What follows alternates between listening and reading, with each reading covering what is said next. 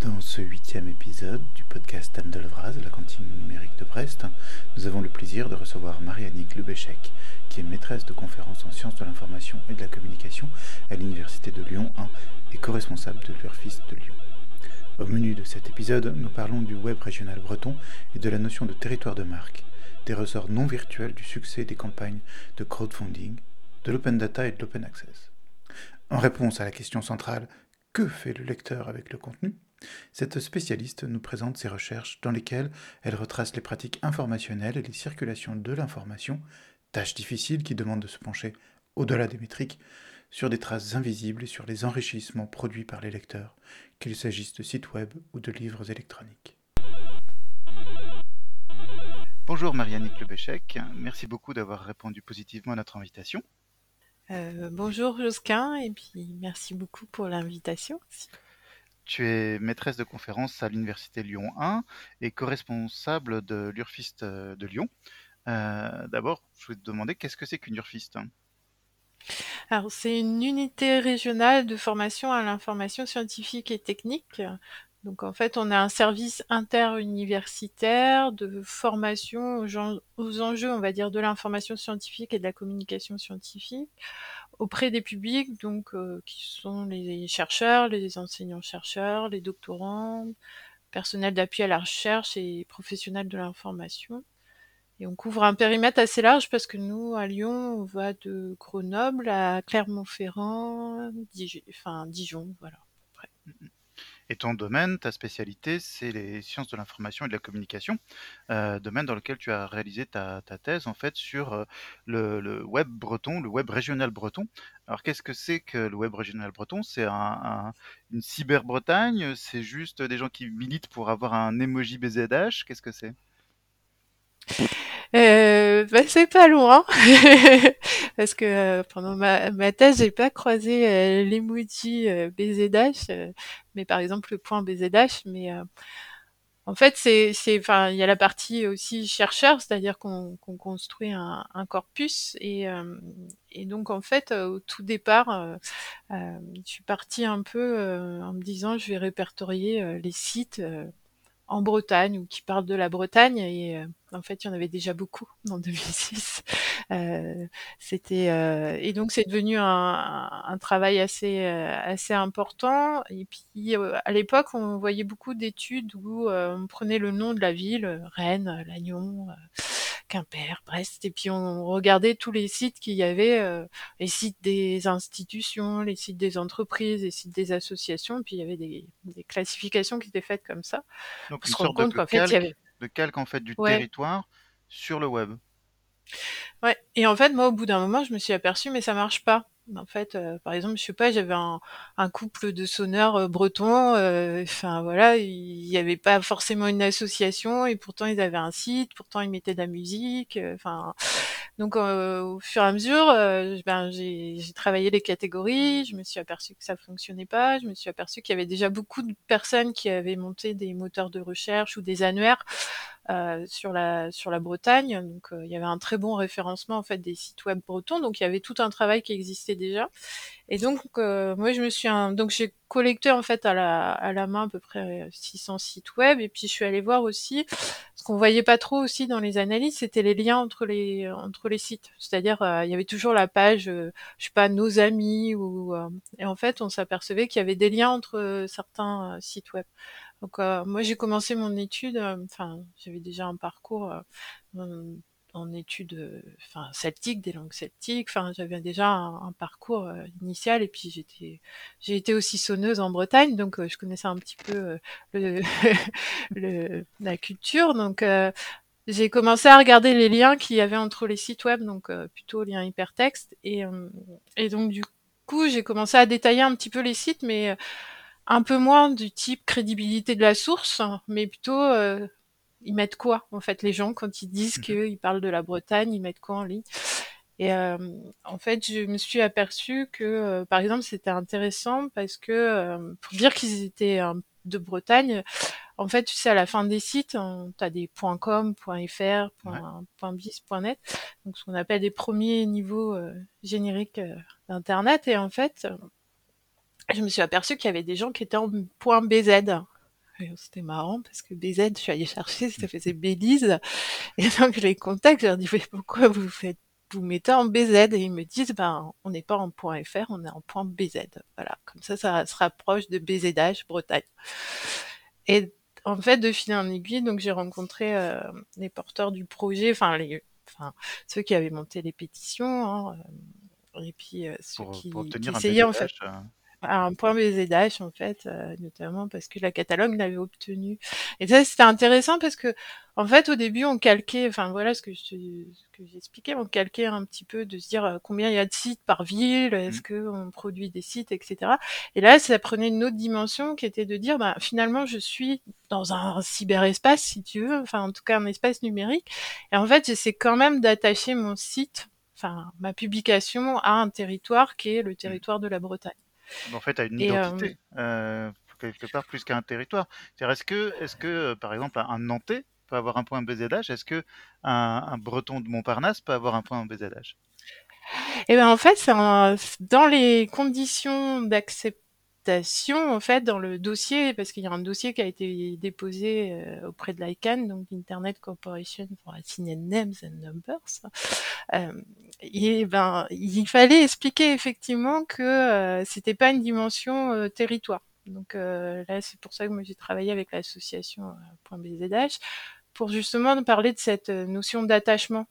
Et euh, par exemple, les Catalans avaient montré que euh, ils avaient une, une diaspora très importante et donc que euh, leur point 4 n'était pas uniquement une dimension territoriale, mais avait une dimension, euh, euh, on va dire, euh, Culturel culturelle Ouais. etc. Donc euh, c'était c'était bien aussi mes travaux, ça tombait un peu, euh, enfin ça coïncidait avec la demande si tu veux, c'est que moi j'avais étudié pour montrer que euh, voilà un site breton c'était pas forcément un site en breton.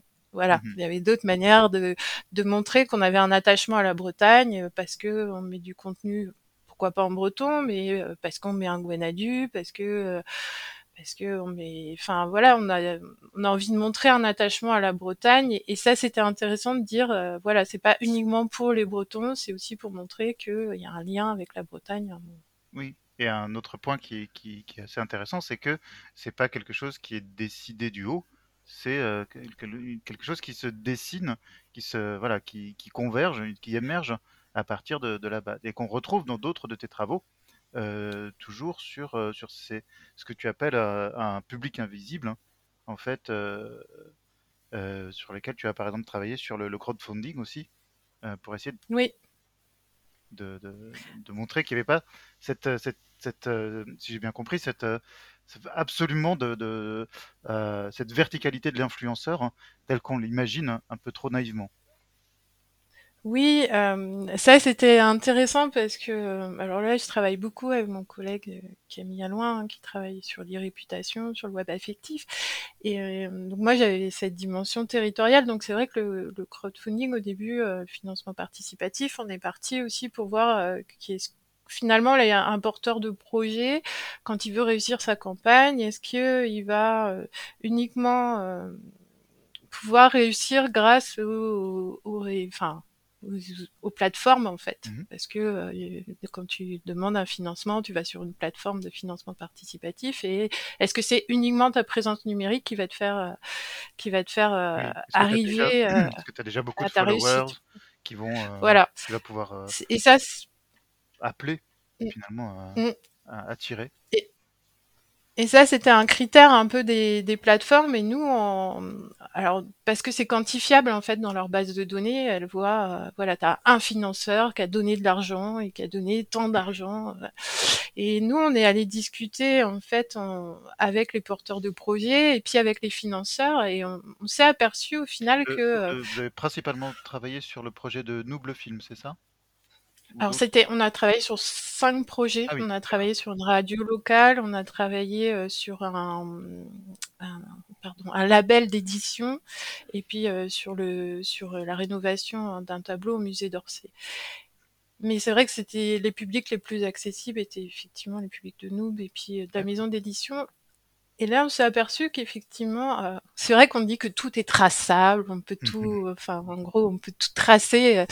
Et là, c'était intéressant parce que dans les entretiens, les personnes nous disaient, ben, finalement, pour avoir une meilleure récompense, par exemple, une BD, si je l'achetais, si je participais à la campagne, c'était 25 euros. Mmh Par contre, si on se mettait à 10, et ben, ça nous coûtait 18 euros l'album. Et donc, on avait des participations, par exemple, à 180 euros, mais c'était une personne en fait, qui avait fait le tour de son de ses potes euh, à lui ou de sa famille, qui donnait donc 180 euros pour pouvoir distribuer les albums euh, et diviser. Et pareil, Noob, euh, il y avait des contributions, donc Noob le, le, film, voilà, c'était donc Noob, c'est une levée de fonds exceptionnelle. Hein. Oui, c'était le record européen pendant de nombreuses années. Et en fait, c'était pareil, on voyait des contributions à 1000 euros, et 1000 euros, c'est quand même un, un, budget. Et c'est, voilà, ils avaient tout type de, de, de financeurs, euh, des gens qui avaient un statut, enfin, qui avaient les moyens de, de, donner 1000 euros parce qu'ils aimaient bien, et puis aussi des gens qui ont été collectés, euh, on va dire, l'argent auprès de leurs, euh, leurs proches. Donc c'est pas un financement finalement de nous, mais c'est un financement du financeur de nous. C'était, et ça, c'est effectivement le public invisible de, de en fait c'est pas euh, de dire que forcément alors moi j'ai travaillé sur le politique au tout départ et puis on s'est intéressé aussi au rôle des plateformes où euh, les plateformes on a l'impression qu'elles agencent tout dans la participation et, euh, et on s'aperçoit effectivement que ça passe aussi par par de du par de la relation on va dire humaine le, vrai sens du réseau social mais des personnes. Et c'est vrai que c'est intéressant parce qu'on a on a on a vraiment ce, cette, cette image en fait qui, qui, qui circule de, ce, de, de, ces influenceurs tout puissants qui sont courtisés en fait par les plateformes et que des, plateformes vont, vont, aussi mettre en avant ou vont, vont, équiper euh, euh, en compétences pour, pour aller de l'avant et pour, pour devenir en fait viraux numéro un. récemment, il y a eu, y a eu toute, toute, une étude sur TikTok qui a montré comment en fait cette plateforme jouait cette stratégie à fond.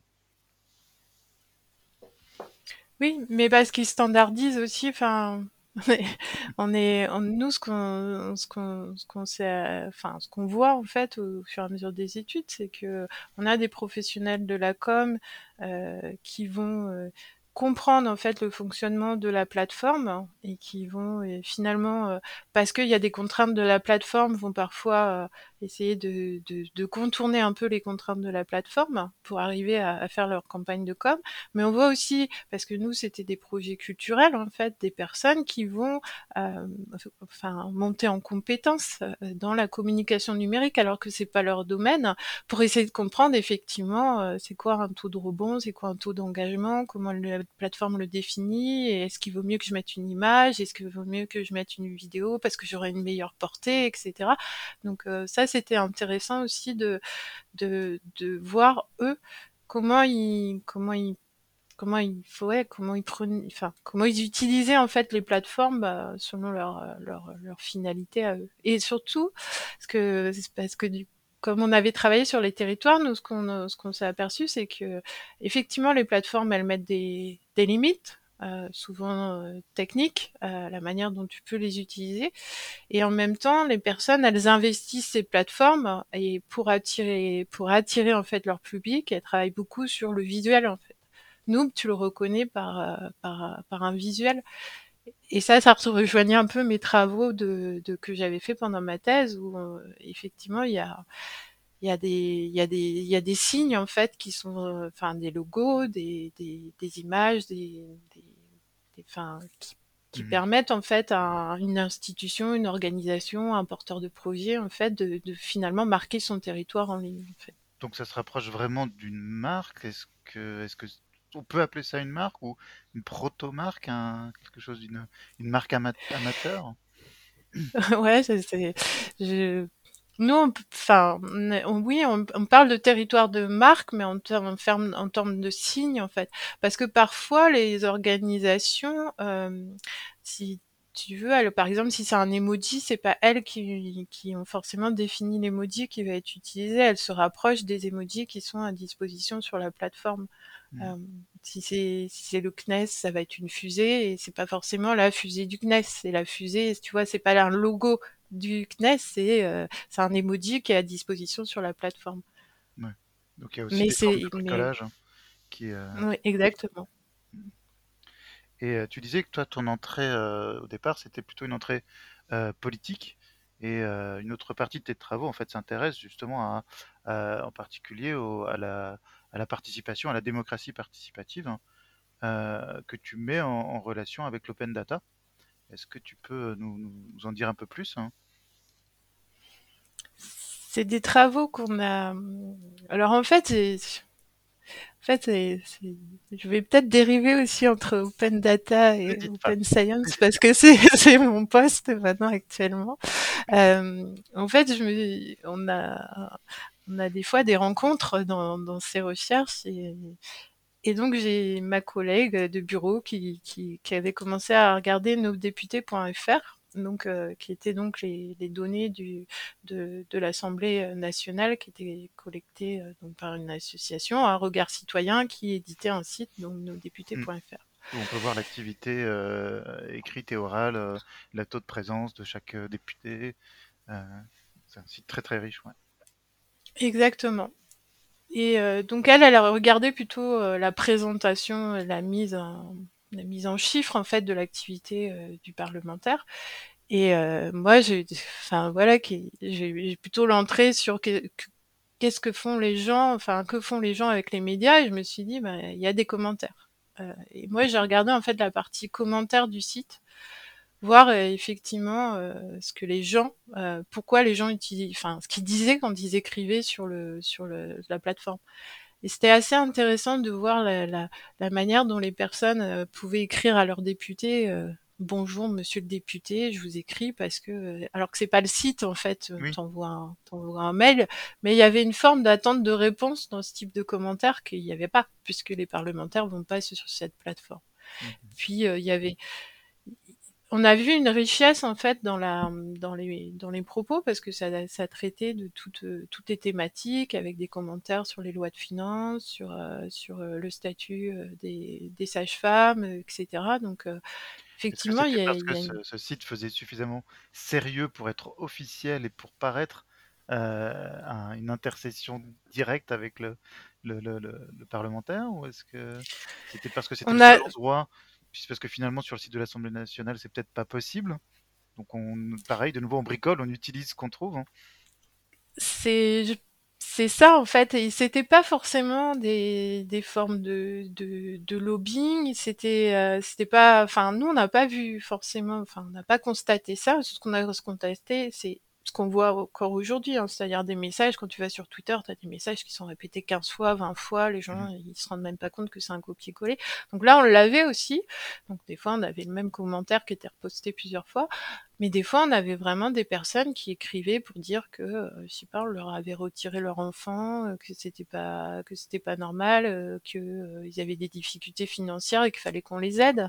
Et, euh, et c'est ils appelaient leurs députés par l'intermédiaire du commentaire. Donc c'est, on voit aussi que, bah, oui, les gens, ils, ils, ont un moyen de rentrer en contact et ils utilisent ce, cette, ce, mmh. ce moyen de rentrer en contact en fait.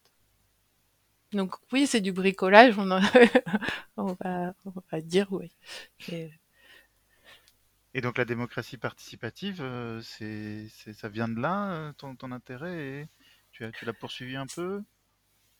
Alors moi, je, je parle moins de, enfin, c'est vraiment pas un concept que je développe, la démocratie participative, même, euh, enfin, en fait, j'essaie toujours de voir euh, plutôt, euh, moi, je viens de la sociologie des usages, en fait, donc euh, c'est c'est plutôt comment, enfin vraiment ce que c'est. Moi, j'ai été marquée par Katz Laserfeld, on va dire, dans ma formation euh, avant de rentrer en doctorat, c'est que font les gens et surtout la partie conversationnelle, c'est-à-dire euh, comment ils en, comment ils en discutent.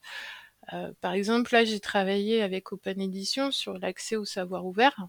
Donc, on, tu vois, open data, mais aussi dans le open access, parce que c'est la publication euh, scientifique, enfin, la publication scientifique.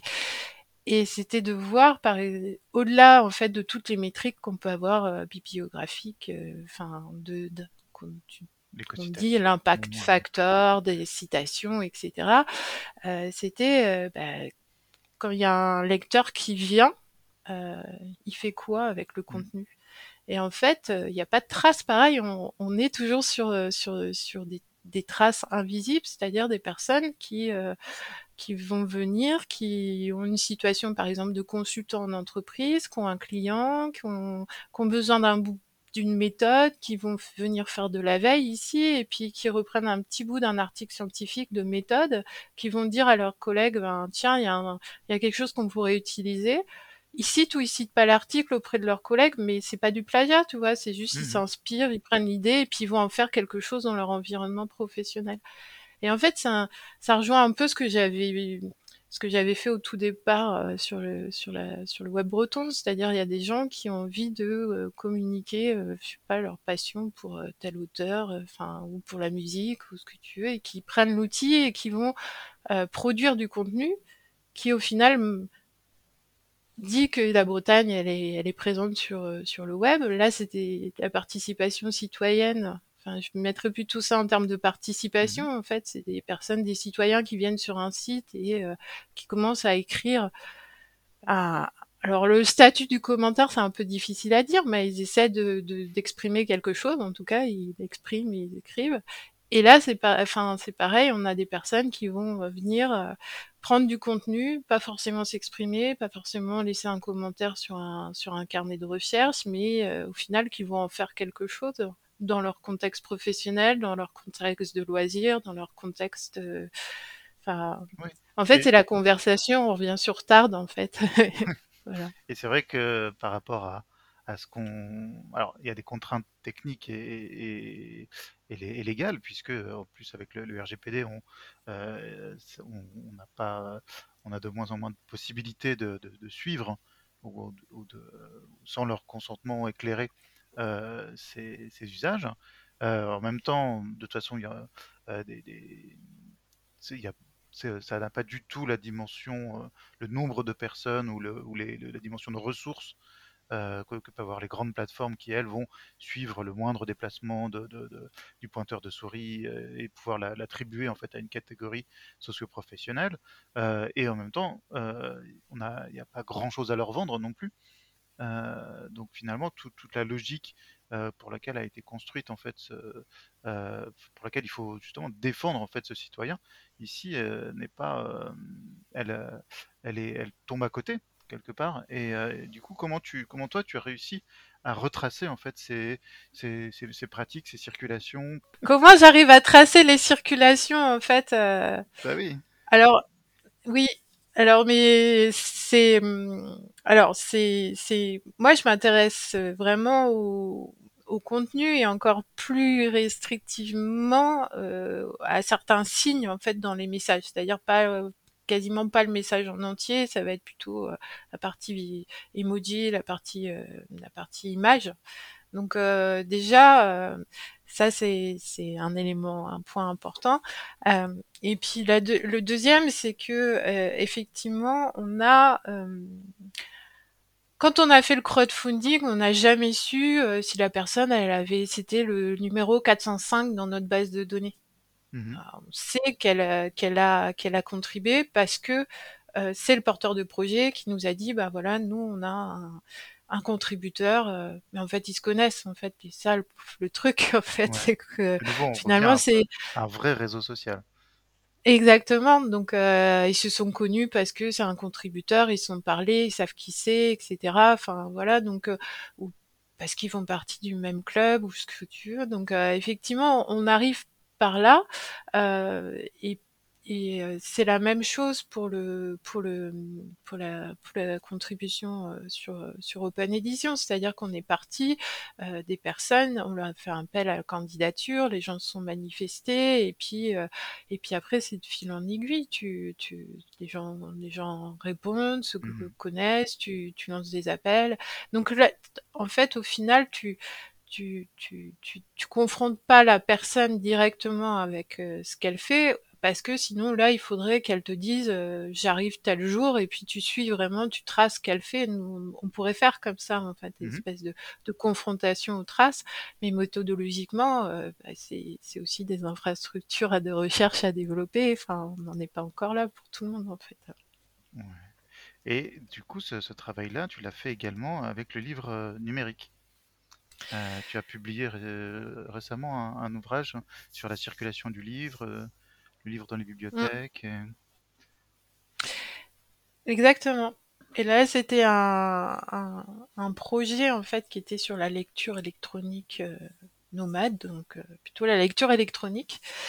Et c'était intéressant parce que c'était euh, mon postdoc, je l'ai fait au Media Lab, donc à, à Sciences Po, et c'était euh, Dominique Bouillet qui dirigeait l'étude. Et il nous a dit, euh, à l'époque, on était 2010, 2011, 2010-2011, euh, le livre numérique, c'était enfin la part de marché elle n'était pas comme euh, comme actuellement euh, enfin les grands débats à l'époque c'était de savoir si les gens ils pouvaient lire sur liseuse parce que Mhm. ils étaient astigmates ou ce genre de choses et là c'était euh, c'était de dire mais comment un livre quelles sont les propriétés du livre papier euh, qu'on qu'on ne- qu'on n'a pas qu'on n'a pas vu en fait euh, qu'on enfin qu'on n'a pas renseigné qui ferait qu'on le perdrait avec le numérique c'était par rapport au collectif pédo qu'ils avaient fait ça sur le document. Et là, c'est Mhm. un peu la- le même principe hein, de dire qu'est-ce qu'on perd avec euh, avec le numérique du livre. Et, euh, et là, c'était euh, c'était pareil, c'était euh, c'était hyper intéressant parce qu'on est parti vraiment des, des pratiques en se disant bah où est-ce qu'on parle du livre, où est-ce qu'on échange des livres. Donc on a vraiment été par exemple dans des clubs de lecture, on a été on a été dans des dans des bibliothèques, on a été dans des braderies, on a été dans des, enfin, on a vraiment exploré. Moi, j'ai passé euh, des heures dans des cinémas devant des boîtes à livres en attendant qu'il y ait un lecteur qui prenne un livre. Et là, tu lui sautes dessus. Et Ah, en fait, qu'est-ce que vous faites? voilà.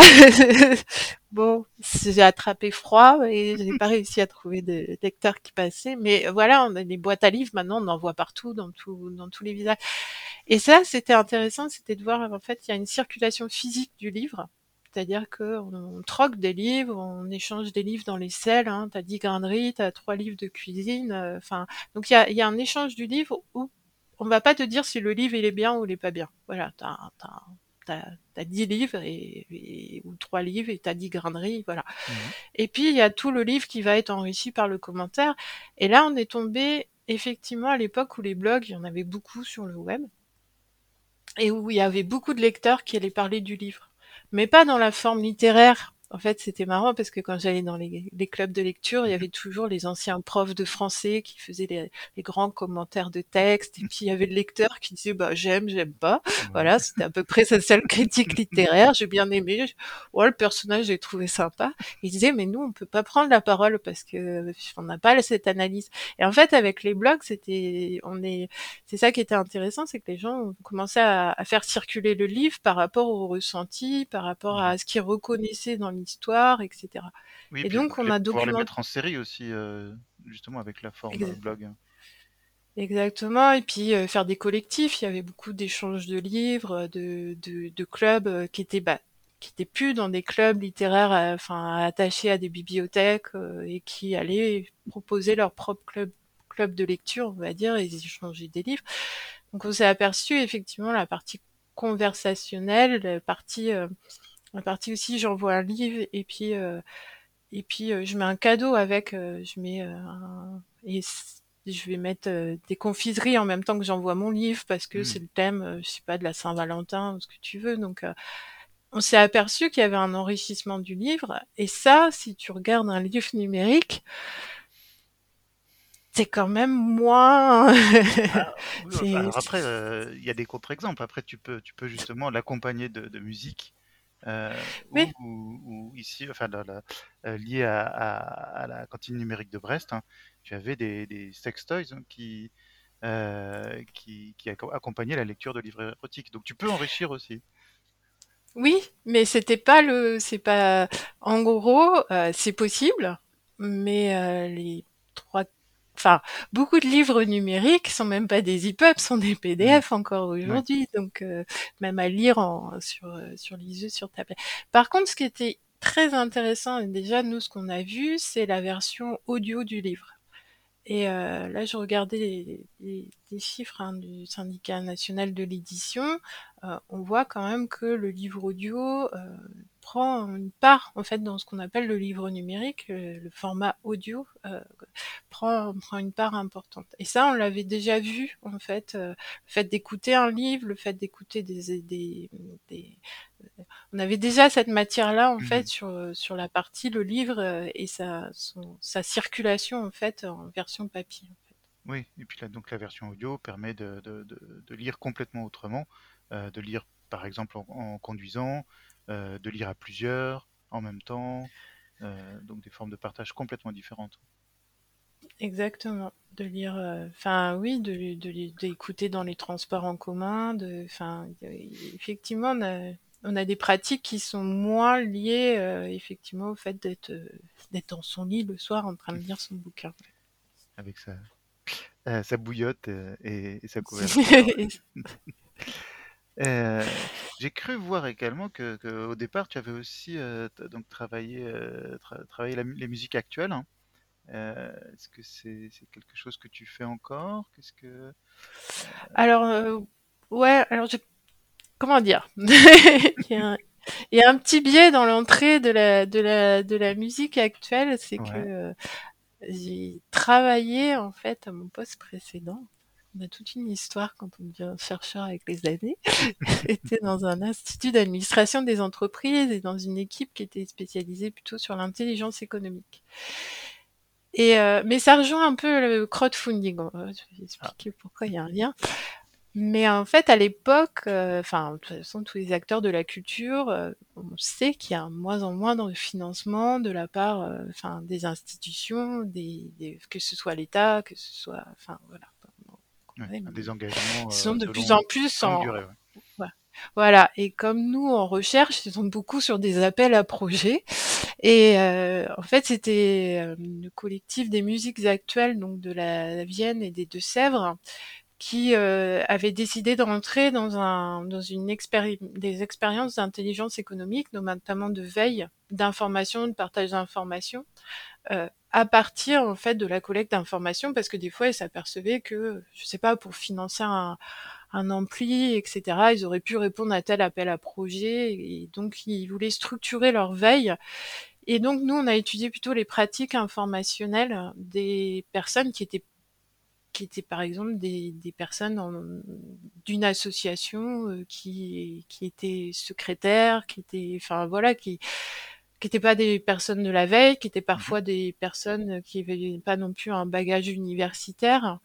Ça, c'était très intéressant en fait de, de comprendre en fait euh, déjà d'une part comment ça se mettait en place euh, la recherche de financement. On n'était pas sur le crowdfunding hein, on parlait vraiment de, de, répondre à des appels à projets. Donc ça c'était un premier point. Donc euh, je l'ai vu après avec le crowdfunding. mmh et ensuite euh, c'était très intéressant aussi de voir comment les personnes acceptaient ou non de partager l'information comme c'est dit dans les clubs de lecture, il y a des gens qui prenaient pas la parole parce qu'à part dire j'aime, j'aime pas un livre, mmh. ils savaient pas dire grand chose d'autre. Ils se sentaient pas légitimes. Et... Exactement. Et là, dans les processus de veille qu'ils essayaient de créer collectif, c'était pareil. C'était de dire, oui, mais si j'ai repéré quelque chose et si je l'écris mal dans un mail parce que je fais, je fais des fautes mmh d'orthographe, euh, quelle va être ma crédibilité euh, Est-ce que c'est légitime Est-ce que ça va intéresser les autres? Et on avait les mêmes, les mêmes processus de, de, enfin, les mêmes blocages, on va dire, de à partir du moment où je dois dire à l'écrit euh, ce que je pense d'un livre ou euh, ce que je pense d'une info que j'ai relevée euh, sur le web et que je pourrais faire passer par mail auprès de mes collègues, ben, je vais pas oser le faire. Mmh. Et on voyait les mêmes processus. Enfin, moi, je voyais la même chose en fait dans les pratiques plutôt de lecture et d'écriture en fait. Et le numérique laisse des traces pour le coup. Là, de à un moment, j'ai j'ai écrit quelque chose sur un livre, j'ai écrit quelque chose sur une info. D'accord. Euh, merci beaucoup, Marianne Klebachek. Si des, personnes qui, t'ont écouté veulent euh, suivre ton actualité, euh, tu, es sur, un média social, tu as, un blog. comment on suit, de, comment on te contacte, hein, comment on suit ce que tu fais? Ben, Twitter, Marie après, j'ai un, un, carnet de recherche qui s'appelle Terre numérique avec un C à la fin, .hypothèse.org, et puis sinon je suis sur LinkedIn. D'accord, très bien. Merci beaucoup. Merci. Voilà. J'espère que cet épisode vous aura plu et que cette intervention vous aura intéressé. Euh, comme d'habitude, vous pouvez nous envoyer vos commentaires et suggestions, soit sur cet épisode en particulier ou sur le podcast en général, euh, par email à coucou at lacantine-brest.net ou sur le Twitter arrobase